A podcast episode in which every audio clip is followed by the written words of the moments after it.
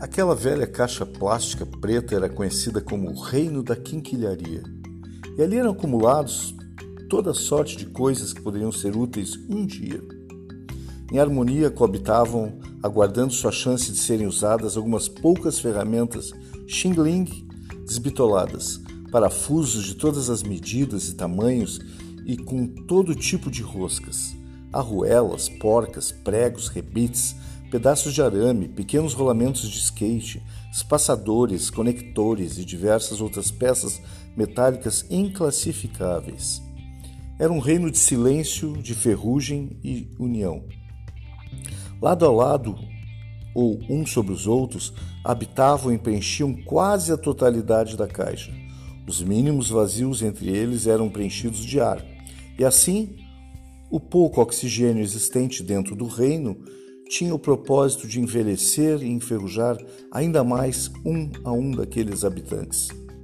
Haviam buchas plásticas que eram ligeiramente imunes ao tempo e à oxidação, porém essas eram vistas pelos outros habitantes da caixa como seres snobs, pois seu cinza recatado e sóbrio e o desenho de seus corpos contrastavam com a dureza do aço e a simplicidade funcional da maioria dos outros.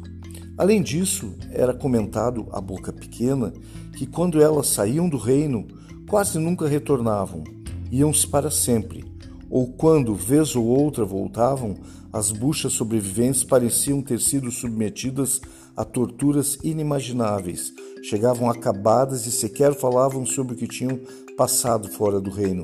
Era uma espécie de tabu perguntar sobre o que havia acontecido com as buchas. Era deselegante para quem perguntava e vergonhoso para as próprias. Mas essa é a história de um prego, sim, um único e invejoso prego, e ele sequer sabia ao certo quando tinha sido colocado ali dentro da caixa. O que ele lembrava era o fato de um dia ter sido separado de alguns irmãos que viviam juntos dentro de um frágil saquinho plástico transparente e sem nenhuma privacidade na gôndola de um supermercado, na seção de utilidades. Lembrava que através daquela parede plástica e transparente que o separava do mundo, ele via as pessoas irem pegando outras espécies de saquinhos, com rebites, parafusos e todo tipo de utilidade. Assistia passivamente o tempo passar e nutria uma pequena inveja de seus primos metálicos, os parafusos, especialmente que saíam mais rápido que os pregos das gôndolas para viverem os seus destinos. Mas um dia ele foi parar na caixa. Solitário, ele personificava a envidia, e dentro da caixa a inveja foi tomando proporções gigantescas. Vivendo no meio daquele amontoado de tralhas, ele se sentia um inútil, estava fadado a enferrujar até a morte ali. Sua inveja dos parafusos quase beirava a loucura. Ele queria ter a silhueta de um parafuso. Sonhava com aquele corte de cabelo precisamente dividido ao meio dos parafusos de fenda. Imaginava o convívio mais divertido com chaves de fenda, chaves Phillips, Allen, Torx e até ferramentas compactas de aperto elétricas. Ele não suportava mais a ideia de ser um dia marretado, martelado, entortado, usurpado por um alicate torquês e ter sua existência abreviada. Afinal, pouco se reutilizam os pregos. Ele esperava por um milagre que pudesse transformar os seus miseráveis dias de prego, e esse dia chegou. Numa certa manhã, o dono do reino colocou na caixinha uma velha bijuteria. Era uma corrente dourada com a imagem de uma santinha, e o prego invejoso entendeu que aquele era um sinal. Sentiu que aquele era o seu tão esperado momento mágico e que sim, era o exato instante de fazer o seu pedido. Implorou para a imagem que ele acreditava ser de uma fadinha, pedindo para se tornar um parafuso. Alguns outros pregos, maiores e mais velhos, lembraram ao invejoso a importância dos pregos, desde construções complexas até a coisas simplórias como tabuleiros de futebol de prego, coisas úteis e divertidas como a sobrevida de muitas sandálias havaianas, mas ele não queria nem saber nem ouvir.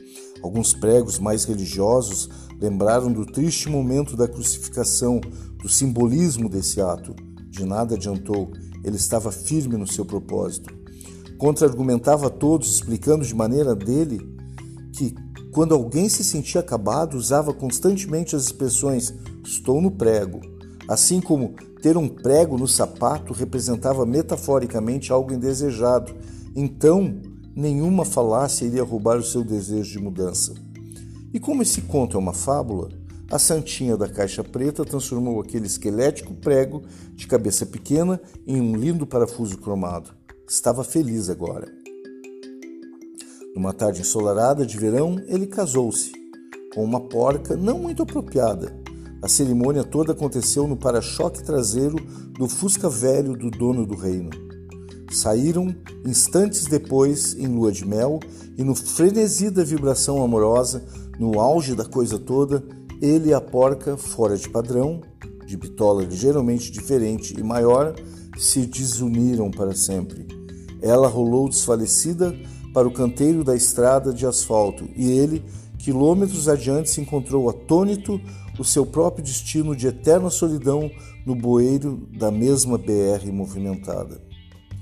Moral da história: Nunca procure comparar-se invejosamente com alguém. Eu prego isso. Ai, que trocadilho infame. Pois quem tenta cai tropeçando no próprio ego. Agradeço alguns skatistas eternamente pregos pela inspiração e também a minha desorganizada caixa preta de quinquilharias, o reino qual eu sou o dono. Em tempo, no skate, é chamado de prego aquele cara sem talento nenhum para o skate, ou pouco, e que nunca andou bem, mas que tem bons equipamentos e se mistura facilmente aos que andam de verdade. E por querer tornar-se de qualquer maneira um bom skatista, faz qualquer coisa. E bem, todos leram o final da fábula.